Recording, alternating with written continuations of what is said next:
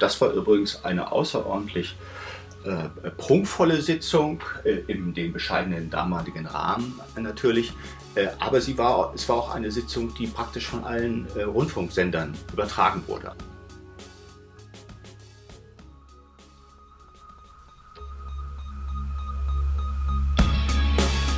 In guter Verfassung. Der Grundgesetz-Podcast.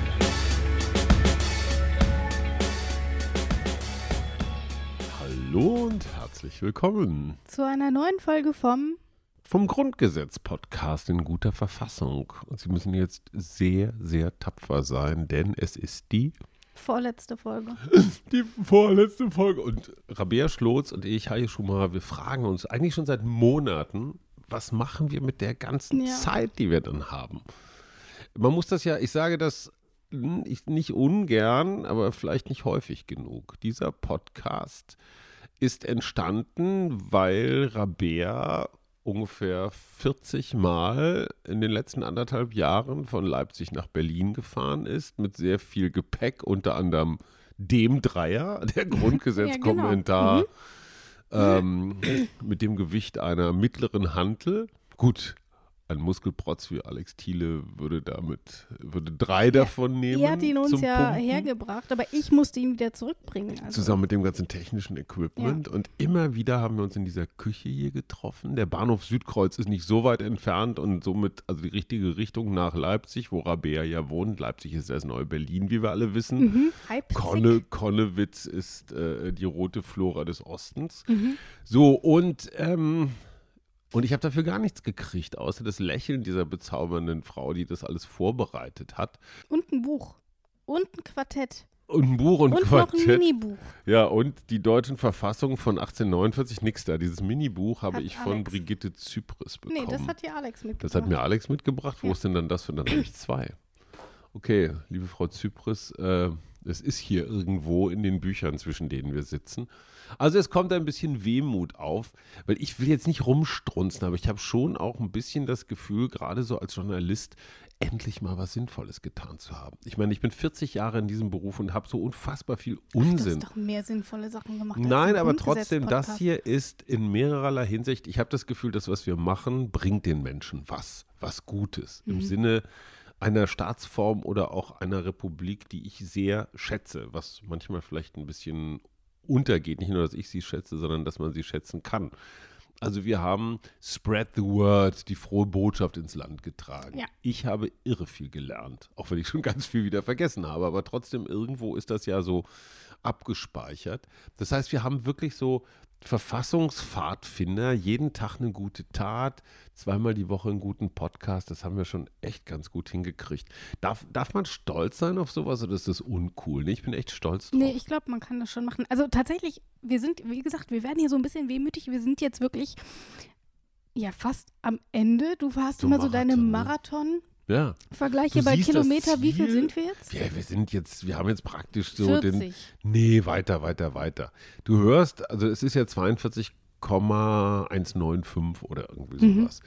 So, und du bist jetzt gerade so kurz vor der 42er Marke. Du, häng, du hörst das so von Ferne nah. schon diesen Jubel. Es gibt jetzt auch nichts mehr zu trinken. Es ist jetzt auch scheißegal, wie sich das anfühlt oder so. Du weißt, du schaffst es, wenn jetzt nicht der Himmel, also wenn ich nicht Betonklötze Regen ja. einsetzt. Ähm, so, du bist aber noch nicht ganz da. Es ist so, man könnte, haben, ja, haben Vorfreude. Wir, haben wir in diesem Podcast so viele Marathon-Metaphern verbreitet, dass ich behaupten kann, ich bin einen Marathon gelaufen? Ähm, also mit all dem, was du so gemacht hast, kann man das schon auch mit einem Marathontraining vergleichen. Dann erzähle ich das jetzt so. Das heißt aber nicht, dass du jetzt, wenn du morgen einen liefest, ihn durchlaufen würdest in unter drei Stunden. Wahrscheinlich nicht. Aber es ist ein Mental. Wahrscheinlich auch nicht in sechs Stunden. Lass ihn uns Mentalmarathon nennen und alles ist gut. Dann machen wir es doch so. Wir, damit, wir müssen ja auch ins Ziel kommen und deswegen machen wir jetzt weiter. Wir sind jetzt Tempo, bei Artikel Tempo. 145 angelangt. Mhm. In der, der ist jetzt auch nicht ist jetzt auch nicht so der, nicht so der Kracher, oder? Doch, mega spannend. Oh. Es, da kommt wirklich was auf uns zu. Es wird wirklich, ich bin mir sehr sicher, dass es eine sehr schöne Folge wird. Mhm. Lass uns doch mal kurz in den Zustand versetzen, wo wir quasi gerade historisch sind. In der mhm. letzten Folge in Artikel 144 haben wir darüber gesprochen, dass der Parlamentarische Rat sein Grundgesetz selber anerkannt mhm. hat. Die Alliierten haben zugestimmt und die Länder haben Bayern, dem Ganzen, ja. bis auf Bayern, haben dem Ganzen auch zugestimmt. Und dort sind wir jetzt. Die Frage ist natürlich, was passiert danach? Naja, es muss ja irgendwann mal losgehen. Genau. Und da sind wir quasi heute wieder einmal mit Horst Dreier. Was werden wir heute besprechen? Das wir hören mal in den ersten Absatz. Absatz 1. Der Parlamentarische Rat stellt in öffentlicher Sitzung unter Mitwirkung der Abgeordneten Groß-Berlins die Annahme dieses Grundgesetzes fest, fertigt es aus und verkündet es. Wir sind jetzt quasi am 23. Mai angelangt. Mhm. Was ist da passiert? Horst Dreier kommt zu seinem ersten Einsatz und erklärt es uns. Wenn die anderen Punkte erledigt sind, also der Parlamentarische Rat hat mit Mehrheit das Grundgesetz äh, äh, beschlossen, die Militärgouverneure haben ihm zugestimmt und jetzt haben auch mehr als zwei Drittel der Landtage zugestimmt, dann kann das Grundgesetz ja in Kraft treten. Und der 145 regelt, wie das passieren soll und sagt, jetzt muss der Parlamentarische Rat nochmal in öffentlicher Sitzung zusammentreten, was er dann am 23. Mai 1949 getan hat. Das war übrigens eine außerordentlich äh, prunkvolle Sitzung, äh, in dem bescheidenen damaligen Rahmen natürlich. Äh, aber sie war, es war auch eine Sitzung, die praktisch von allen äh, Rundfunksendern übertragen wurde. Also da war doch eine relativ große Aufmerksamkeit, was ja für den Prozess der Beschlussfassung und der Beratung des Grundgesetzes man nicht so sagen kann. Und in dieser Sitzung musste man dann feststellen, ist das Grundgesetz angenommen worden. Und die Annahme hier meint natürlich nicht die Annahme durch den Parlamentarischen Rat, das ist ja schon passiert, sondern meint die Feststellung, dass das Grundgesetz in den Ländern angenommen worden ist, und zwar mit mehr als zwei Dritteln der entsprechenden Länderanzahl. Mhm.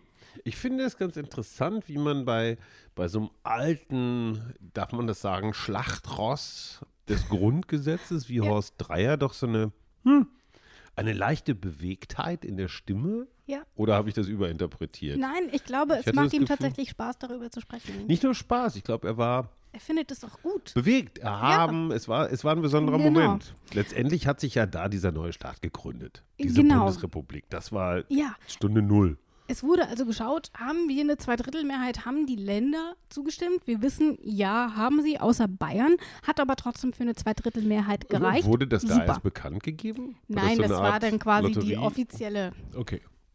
Verkündung. Dann geben wir das eben bekannt, weil das ist ja ganz wichtig. Tu Gutes und sprich darüber, ist auch quasi die Devise hier beim Grundgesetz. Und natürlich waren auch wieder die Abgeordneten von Groß-Berlin dabei. Das ist diese, dieser mhm. besondere Status auch. Die waren ja auch im Parlamentarischen Rat mit dabei. Und das klang dann so.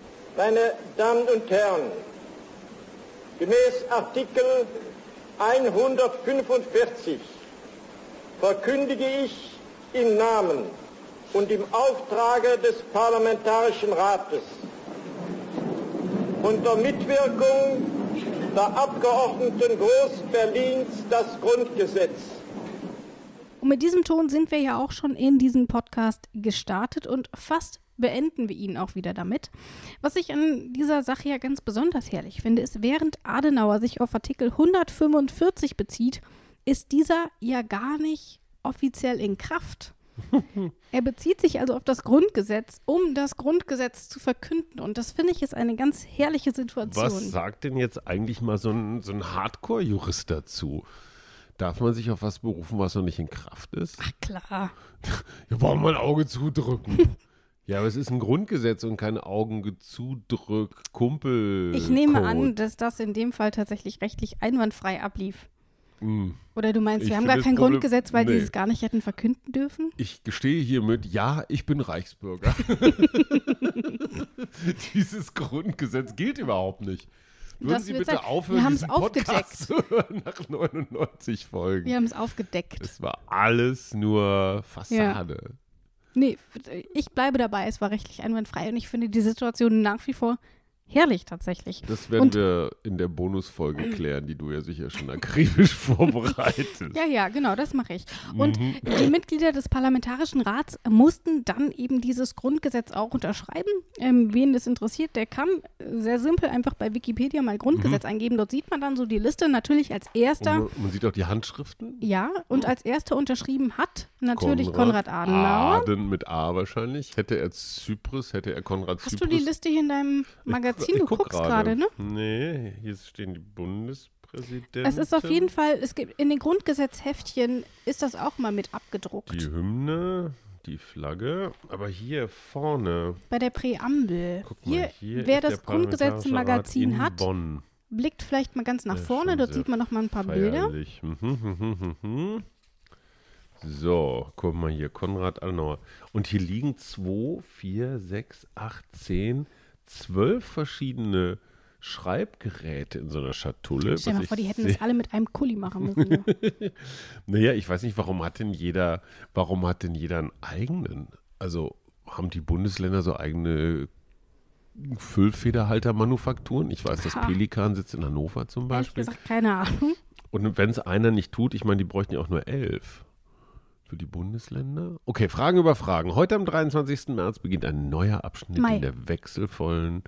Heute, am 23. Mai 1949, beginnt ein neuer Abschnitt in der wechselvollen Geschichte unseres Volkes. Konrad Adenauer. Tja, es ist bewegend. Sind nicht drin. Aber wie gesagt, nee, man Unterschriften kann sich das sind nicht drin, aber man sieht, Konrad Adenauer ist Rechtshänder, trägt eine angenehm unauffällige Armbanduhr, hat die gleichen tiefen Falten von der Nasen, vom Nasenflügel bis zum Mundwinkel runter wie, wie ich. Danke. Das, das ist Dafür ist er auch schon älter um die Zeit. Und hier ist so ein ganz komischer, so ein komischer goldener Engel, der davor steht. Also, wo wir gerade über Verfassungsästhetik reden. Ich weiß nicht, ist vielleicht ist es auch eine Germania, irgendeine so Nachbildung. Nee, Germania Ganz wäre sieht's aus. Nee, sind zwei Engel. Guck, hier ist einer Engel. und hier ist der zweite. Das ist ja, wahrscheinlich so ein Konrad Adenauer Gedächtnisengel. Gedächtnisschreibtisch. Der steht auch auf so komischen Kristallfüßen. Egal. All das wird man. Ähm, Aber nach unseren Beschreibungen, ich finde, man fühlt sich, als wäre man dabei gewesen. Wer übrigens bei diesen Unterschriften gefehlt hat, waren zwei Abgeordnete der KPD, Absichtlich? Die haben sich geweigert, da Boykott. zu unterschreiben, also der Kommunistischen Partei. Die haben mhm. nicht unterschrieben. Ähm, aber dafür haben auch die Abgeordneten Groß-Berlins unterzeichnet. Mhm. Verkündet ist das Grundgesetz also. Und dann, wir hören rein, Absatz 2 und 3. Absatz 2. Dieses Grundgesetz tritt mit Ablauf des Tages der Verkündung in Kraft. Absatz 3. Es ist im Bundesgesetzblatte zu veröffentlichen. Verkündet wurde das Grundgesetz also am 23. Mai 1949. Nun sagen manche, es ist am 23. Mai um 23.59 Uhr in Kraft getreten. Mhm. Die anderen sagen, es ist am 24. Mai um 0 Uhr in Kraft getreten. Und ich sage, auf die eine Minute kommt es wirklich nicht an. Ist es nicht eine Sekunde, wenn man es genau nimmt? Also das nee, 59, 59 würde man ja dann 59 ja. nehmen. Ich habe übrigens auf der Rückseite noch drei Unterschriften gefunden. Konrad Adenauer, eine unfassbar ah ja, zackige Handschrift. Ne? Ja. Also sehr, sehr, sehr sauber und auch sehr, sehr, naja, so. Sieht ein bisschen aus wie die von meinem Opa. Konrad Adenauer, Präsident des Parlamentarischen Rates. Der Vize, erste Vizepräsident war Adolf Schönfelder. Ich vermute mal, dass der das mit diesem der Schönfelder ist doch das, was alle Juristen auswendig kennen, kennen müssen. Ne? Auch so, ein, so eine Gesetzessammlung und, und. BGB ist es, glaube ich. Weiß ich nicht. Kannst du die so, dritte Unterschrift auch ich lesen? Ich würde sagen, das ist Sieht Hermann. Schäfer. Ich würde sagen, Schlüter der Schäfer. Hermann Schäfer, zweiter Vizepräsident des Parlamentarischen Rates. Ja, ne? So sieht's aus. Ja. So. Und anschließend hat man das Ganze eben im Bundesgesetzblatt verkündet. Darüber haben wir in diesem Podcast ja auch schon gesprochen. Dort ist es naturgemäß der allererste Eintrag der Bundesrepublik Deutschlands. Im Bundesgesetzblatt. Jawohl. Hammer, ne? Aber mal was ganz anderes. Weißt du eigentlich, was der Barbara-Stollen ist? Der Barbara-Stollen, das klingt mir nach einem Weihnachtsgebäck vielleicht? Ja, klingt einerseits lecker, ist aber etwas ganz anderes. Und dieser Barbara-Stollen hat doch was mit dem Grundgesetz zu tun. Ich sage das ja mhm. nicht einfach so just for fun. Was es damit auf sich hat, was es mit dem Grundgesetz zu tun hat, ob man ihn essen kann, oder, Oder nicht. Vielleicht ist das auch so ein, äh, äh, wie sagt man, Bergwerksstollen, mhm. wo die Urschrift des Grundgesetzes in einer Kupferhülse, irgend sowas? Sowas? Irgendwie nicht. sowas. Ein bisschen konkreter. Kann das Dr. Bernhard Preuß erklären? Der Leiter des Barbara-Stollens. Äh, nicht du ganz. ausfindig okay. Nicht ganz. Er ist Beauftragter des Bundesamts für Bevölkerungsschutz und Katastrophenhilfe und dort ist er verantwortlich für den Schutz von Kulturgut bei bewaffneten Konflikten nach der Hager Konvention. Und er ist Koordinator für die Bundessicherungsverfilmung und die Einlagerung im Barbara-Stollen. Das Nein. heißt, wir kommen der Sache. Ein, ein Bergwerksstollen. Ja, Nein. Natürlich ist es kein Gebäck. Das heißt, wir sind hier einer ganz heißen Sache auf der Spur. Welche das ist, was es mit dem Barbara-Stollen auf sich hat, das erklärt jetzt Bernhard Preuß. Ich habe ihn angerufen, wir haben miteinander telefoniert. Herzlich willkommen in unserer illustren Runde, Herr Preuß. In der Grundgesetzfamilie. Ja. Und witzige Anekdote noch, bevor wir anfangen. Ich hatte dann mit ihm darüber gesprochen, ja, ist vielleicht auch ganz nett, da mal drüber zu sprechen. Das kennen sicherlich nur wenige. Und er meinte mhm. nur, ja, das ist vielleicht auch gar nicht so schlecht. Warum? Wir hören mal rein, was da so rausgekommen ist in unserem Gespräch. Herr Preuß, guten Tag. Ja, guten Tag. Wir wollen heute über den Barbara-Stollen sprechen. Ich habe mal eben einen kleinen Rundgang durch meine Redaktion gemacht und habe mal meine Kollegen und Kolleginnen gefragt, ob sie denn wissen, was der Barbara-Stollen ist. Und äh, mich blickten insbesondere Gesichter an, die überhaupt nicht wussten, wovon ich spreche. Deswegen Ihr Einsatz, Herr Preuß. Was ist denn der Barbara-Stollen eigentlich? Ja, der Barbara-Stollen ist ein ehemaliger Bergwerksstollen in der Nähe von Freiburg im Breisgau. Der wurde ausgebaut für äh, die Zwecke der Bundesregierung als zentraler Bergungsort der Bundesrepublik Deutschland. Und da verstecken wir sozusagen äh, Mikrofilme, Mikrofilme, auf denen Fotografien von den wichtigsten Dokumenten in Deutschland sind. Also sozusagen als zweite Kopie und an ganz, an einem ganz versteckten Ort, wo sie sicher sind. Wie muss man sich das denn vorstellen? Ich stelle mir das so ein bisschen vor wie so eine, ja, wie so eine Videothek nur in Stein gemeißelt. Sie haben eben die Mikrofilme angesprochen. Ist das ungefähr so? Ja, die Mikrofilme sind natürlich nicht aus Stein, sondern aus Kunststoff.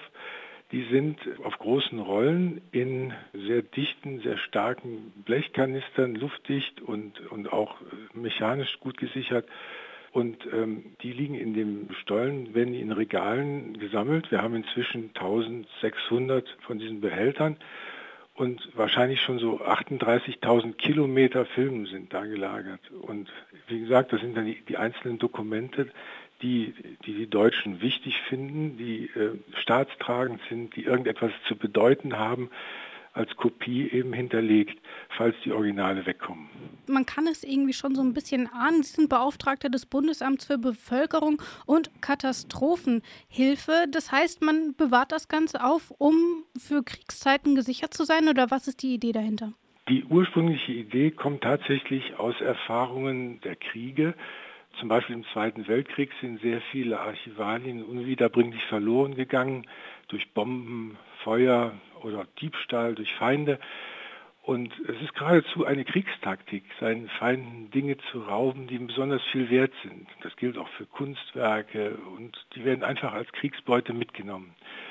Und äh, das nimmt manchmal ungeheure Ausmaße an und passiert heute noch überall auf der Welt. Man denkt zum Beispiel an diese Sprengungen der uralten Tempel durch Terroristen im Nahen Osten. Nach dem Zweiten Weltkrieg hat man sich dann in der Staatengemeinschaft unter Führung der UNESCO zusammengetan und hat sogenannte Konventionen erarbeitet. Das sind völkerrechtlich verbindliche Verhaltensregeln, die selbst in bewaffneten Konflikten, also in Kriegen, eingehalten werden sollen. Und es gibt die Genfer Flüchtlingskonvention, haben Sie sicher schon von gehört, und es gibt auch, äh, da kommen wir wieder auf unsere Arbeit, die Konvention von Den Haag zum Schutz von Kulturgut bei bewaffneten Konflikten. Das ist aus dem Jahr 1954. So kann man diese Filme natürlich auch gebrauchen, wenn durch Katastrophen, durch Unfälle ähm, Dokumente verloren gehen. Zum Beispiel das Kölner Stadtarchiv ist ein gutes Beispiel, wo wo wir äh, mit unseren Filmen wirklich äh, aushelfen konnten, dass man einen Grundstock an äh, Archivalien sehr schnell wieder herbeischaffen konnte und, und das wird heute immer weiter ergänzt. Und irgendwann ist es dann überstanden und alle Dokumente sind restauriert. Nun ist natürlich, nun haben wir ein Dokument, das ist für Deutschland über alle Maßen wichtig, nämlich das Grundgesetz. Und das Grundgesetz ist eines von über einer Milliarden Kulturgüter, die dort im Barbara-Stollen gesichert werden. Aber das Grundgesetz ist jetzt 70 Jahre alt geworden. Sonderlich lang liegt es noch nicht im Barbara-Stollen, oder? Nein, wir wollten gerne feiern, dass wir eine Milliarde Aufnahmen äh, in, inzwischen eingelagert haben und haben uns ausgedacht, dass wir dafür natürlich ein ganz besonderes Dokument benutzen möchten. Und das Grundgesetz, das kennt jeder, davon ist jeder betroffen und das ist eines der wichtigsten Dokumente unseres Staates überhaupt. Darauf basiert die ganze Organisation des Staates, zum Beispiel Bund und Länder oder auch die gesamte Rechtsordnung. Und ähm, weil, weil viele Entscheidungen und Vorgänge von heute man gar nicht verstehen könnte, wenn man diese grundlegenden Festlegungen des Grundgesetzes nicht kennen würde, ist das ein sehr, sehr wichtiges Dokument, was auch eben an die späteren Generationen äh, doch überliefert werden soll und auf jeden Fall gesichert werden soll. Der reine Text vom Grundgesetz, den ich hier zum Beispiel auf meinem Schreibtisch habe, der hat ungefähr 100 Seiten.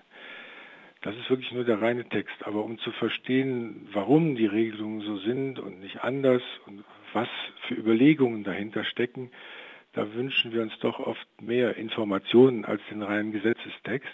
Und deswegen verfilmen wir nicht nur den Text von Gesetzen, sondern eben auch die Unterlagen der Entstehungsgeschichte dieses Dokuments. Da kann man dann sehen, wer hat welche Anträge eingebracht, warum ist das so und so beschlossen worden. Und um das wirklich zu verstehen, ist, so, ist das sehr hilfreich. Das heißt, wir machen das immer so, wir nehmen keine einzelnen Dokumente. Wenn es eben geht, wird im Grunde genommen die ganze Entstehungsgeschichte, das drumherum auch mit verfilmt, damit man ähm, solche Schlüsse dann auch ziehen kann und mit den Texten wirklich arbeiten kann. Wie muss man sich diesen Auswahlprozess denn vorstellen? Kommt irgendeiner bei Ihnen ins Büro und sagt, guck mal, das ist doch ein tolles Kulturgut, lass das mal noch einlagern oder wie funktioniert das? Ja, im Prinzip machen es tatsächlich bestimmte Menschen.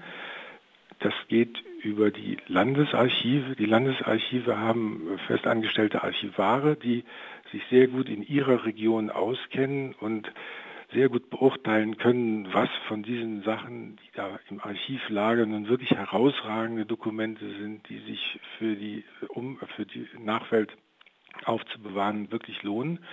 Archive sammeln und, und ordnen ja äh, das, das Material, was aus den, den staatlichen Behörden kommt und stellen das auch wieder für Recherchen zur Verfügung. Aber jetzt für den Fall, dass, dass äh, solche wichtigen Dokumente verloren gehen, werden eben von den Archivaren einige von diesen Vorgängen ähm, herausgezogen und zur Verfilmung gegeben. Die äh, machen das teilweise sogar selber bei ihren, in, in ihrem Archiv. Wir haben da die Verfilmungsstellen direkt im Archiv eingerichtet und das machen die relativ selbstständig. Sie kennen sich aber gut aus in Ihrem Bereich und insofern ist diese Auswahl, finde ich, in guten Händen. Können Sie uns denn vielleicht noch ein paar Beispiele nennen? Was ist denn da eigentlich noch alles eingelagert? Wir haben das Grundgesetz eben genannt, aber da gibt es ja sicherlich noch die eine oder andere spannende Sache dazu. Es gibt spannende Sachen. Die fangen, es fängt bei Dokumenten an, so 700 nach Christus die, ähm, das sind Papsturkunden, das sind auch einzelne Urkunden, das hat sich halt äh, erhalten, weil die auf Pergament äh, geschrieben sind. Das ist, ist doch ein sehr haltbares Material.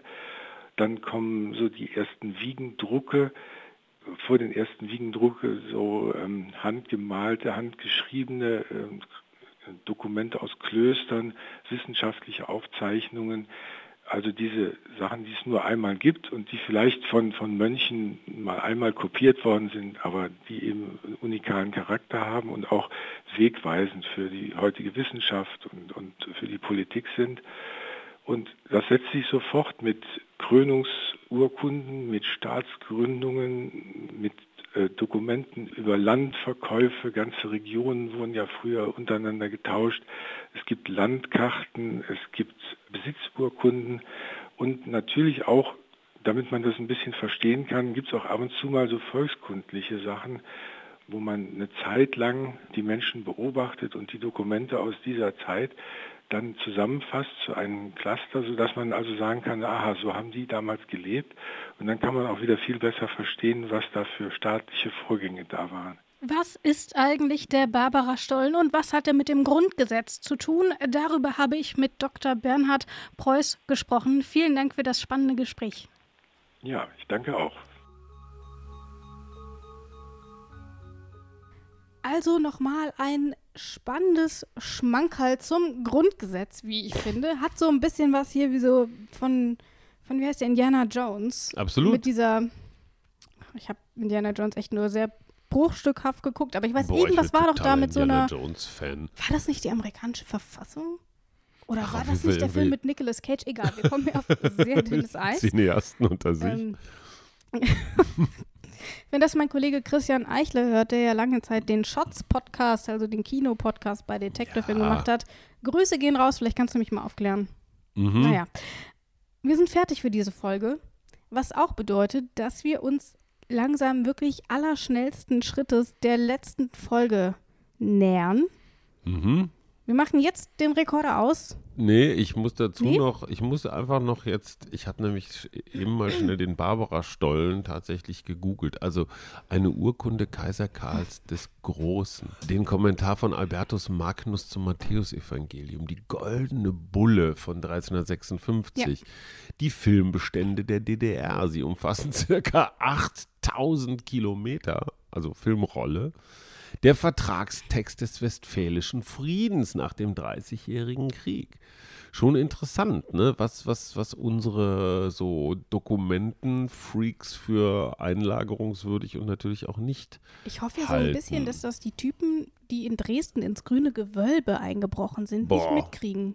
Falls ihr das hört, den Barbara-Stollen gibt's nicht. Nee, Barbara, äh, Da liegen ja auch keine Juwelen oder sowas. Ja, ne? Und hier zum bestimmt auch 50. wertvoll. Jahrestag der Hager Konvention am 21. Juli 2004 wurden 50 gespendete Kunstwerke von 50 Künstlern zum deutschen Kulturgut erklärt und auch eingelagert. Ja. Also zum Beispiel Andreas Gurski, Jörg Immendorf, Karin Sander, Christoph Schlingensief, Rabea Schlotz. Finden Sie den Fehler? Also es ist, es ist echt irre, da am Barbara-Stollen scheint richtig was los zu Ja. sein. Und die Einlagerungen finden viermal im Jahr statt. Du weißt, wenn da was von dir eingelagert wird, Dann hast du dann es hast du es geschafft. geschafft, oder? Ja. Ich finde Olli Wurms Grundgesetz als Magazin dringend Barbara-Stollen würdig.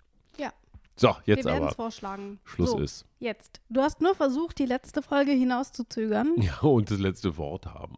Ja, das auch. Hm. Jetzt sagen wir Tschüss. Bis zum Die- nächsten Mal. Krönungsurkunde von Otto dem Großen ist ja auch drin. Tschüss. In guter Verfassung. Der Grundgesetz-Podcast.